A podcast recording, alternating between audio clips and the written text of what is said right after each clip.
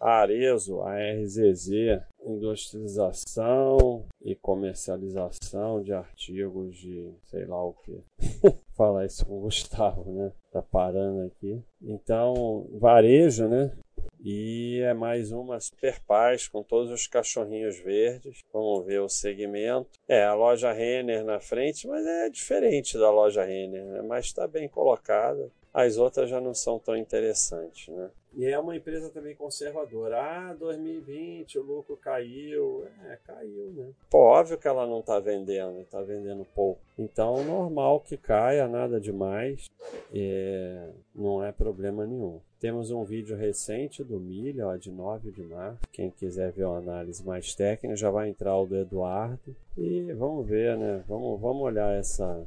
Não, não é que não. Vamos olhar eu gosto muito do dashboard. Esse aqui dá para ver direitinho o que aconteceu com a empresa, resultado bruto, despesas. É, bastante despesa, né? O EBIT baixinho, né? E aí, com mais resultado financeiro, um lucro menor ainda, né? Então, receita caiu, né? É de se esperar. E às vezes, nessas situações, né? A empresa, além do mais, tem que estreitar a margem. Olha aqui, caiu de 9,8 para 5,4 para manter alguma venda, porque é uma situação muito difícil. Então, diminuindo a margem, ainda consegue manter mais venda, né?